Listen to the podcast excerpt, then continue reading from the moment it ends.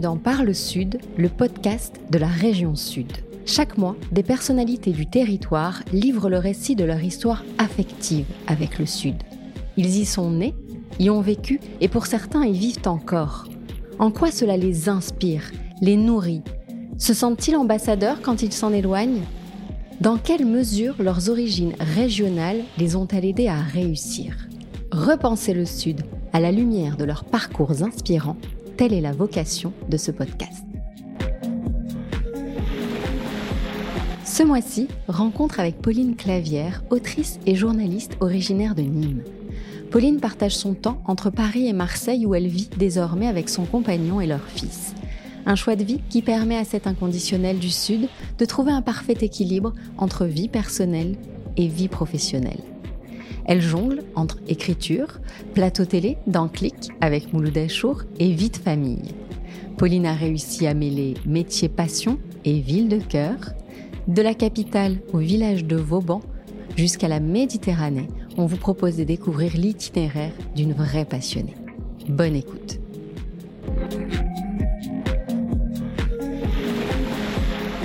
Bonjour Pauline. Bonjour Caroline. Si vous deviez vous présenter euh, à quelqu'un qui ne vous connaît pas du tout, que diriez-vous? Alors je dirais que bah, je m'appelle Pauline, je suis trentenaire, euh, jeune maman, autrice, euh, journaliste aussi, et que je vis à Marseille. Alors justement, Pauline, vous êtes originaire de Nîmes, dans le Gard, et non pas de Marseille, où vous vivez aujourd'hui. Alors c'est ce qu'on apprend en faisant quelques recherches sur Internet.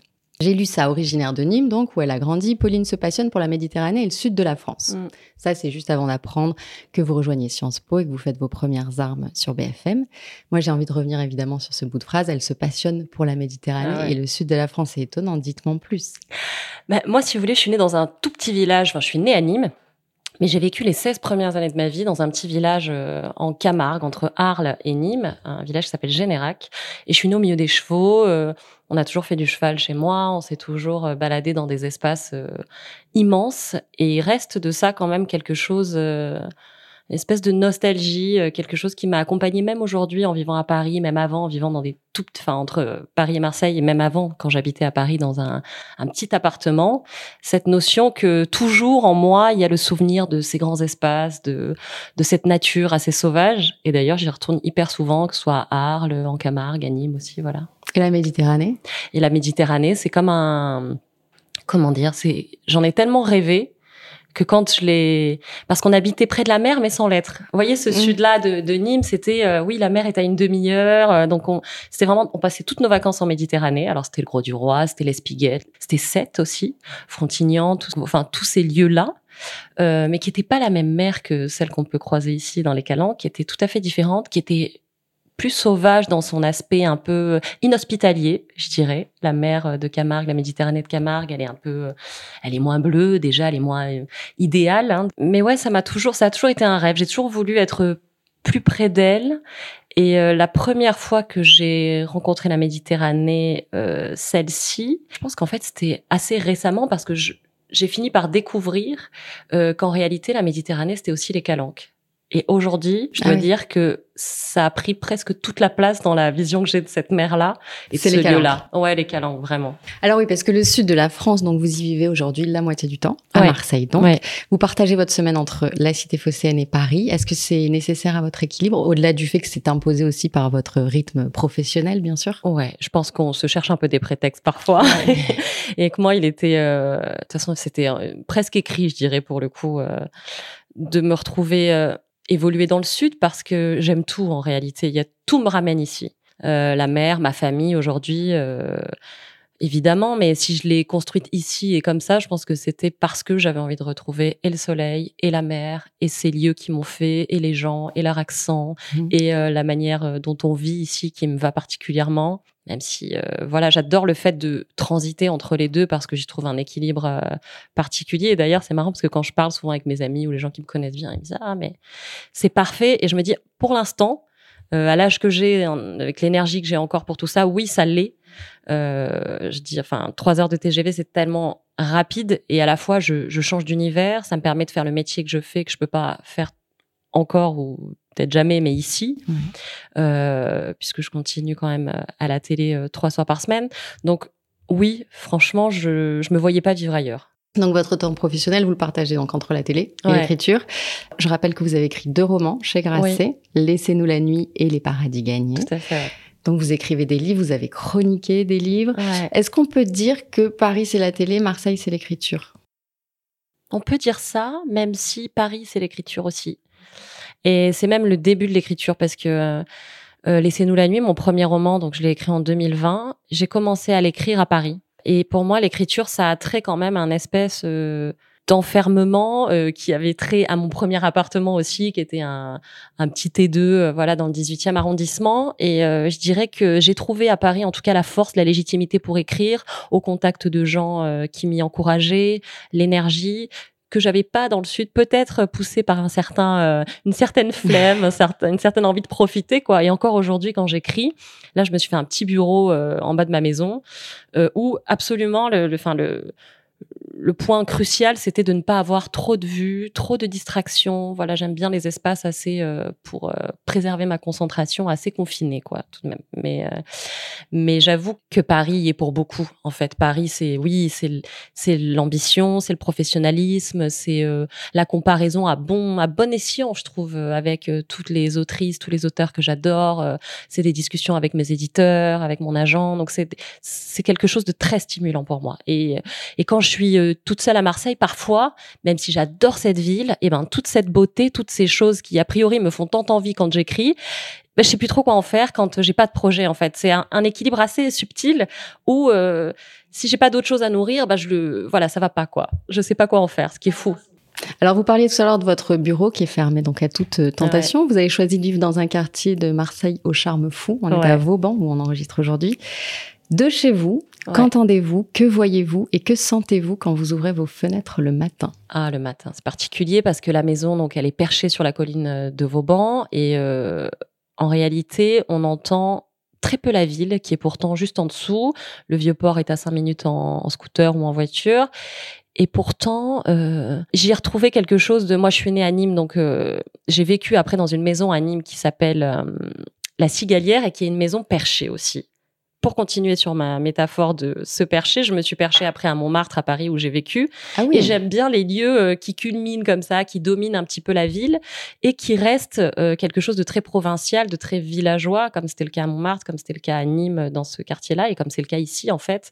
Euh, donc, on a des voisins, vraiment, c'est, c'est presque la campagne. Dans, il y a même un petit potager, un jardin partagé. Enfin, je veux dire, c'est un univers très particulier, à la fois ouvert à toutes les possibilités de la ville, à la gare, évidemment, et à, à tout ce que ça offre et au port et à la mer, mais en même temps, euh, c'est comme un petit village. D'ailleurs, on appelle le lieu, on l'appelle le village de Vauban, quoi. Donc c'est qu'il y a les quartiers de Marseille, c'est des petits villages. C'est des villages, 111 villages. Euh. Ouais.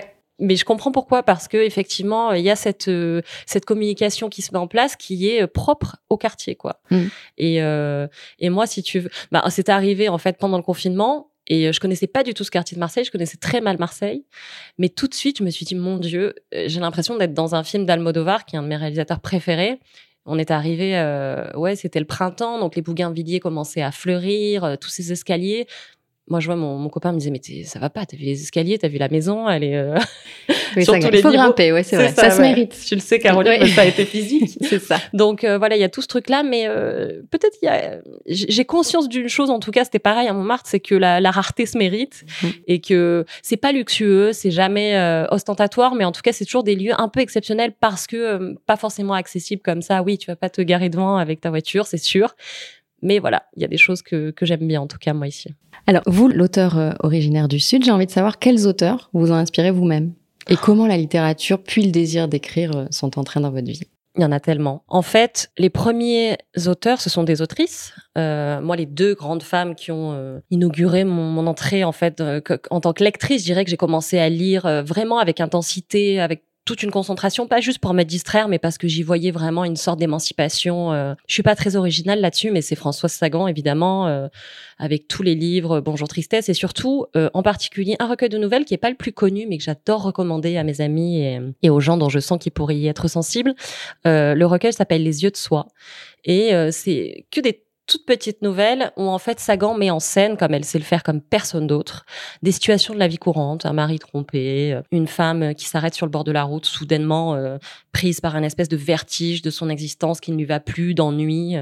Et elle, elle fait ça d'une façon tellement à la fois d'une subtilité, d'une poésie géniale, mais en même temps très efficace c'est un vrai auteur de thriller, mmh. Sagan, moi je le dis, parce que je trouve que souvent on, on, la voit pas comme ça, mais elle est tellement précise, c'est tellement, c'est tellement bien fait que souvent elle nous embarque partout où elle se pose. Voilà. Après, il y a évidemment Marguerite Duras. Et quand avez-vous osé vous euh, écrire et puis euh, envoyer un manuscrit un jour à une maison d'édition? C'est marrant que, que tu le poses comme ça, Caroline, parce que souvent on dit ça. Quand est-ce que vous avez osé, comme s'il y avait euh, quelque chose de l'ordre de subversif à y aller J'ai remarqué que et c'est pas du tout de non fait, mais euh, surtout chez des jeunes femmes, on ose moins. Je vais pas rentrer dans ce cliché de dire les femmes, mmh. euh, on ose moins et tout, mais il y a quand même quelque chose de cet ordre-là, de la légitimité à aller chercher. Moi, en fait, c'est purement par fantaisie. C'est là où je remercie un petit peu mon esprit euh, finalement naïf, parce que c'était pas du tout revendicatif à l'époque. C'était un truc de me dire, tiens, j'ai envie d'écrire une histoire. au départ, comme je cherchais ma légitimité, étudiante Sciences Po, nanana, journaliste, donc je me disais c'est très bien, je vais attaquer par ça. Je cherchais un socle. Et donc j'avais prévu d'écrire mon premier roman, Laissez-nous la nuit, sous la forme d'un documentaire que je proposerai par la suite euh,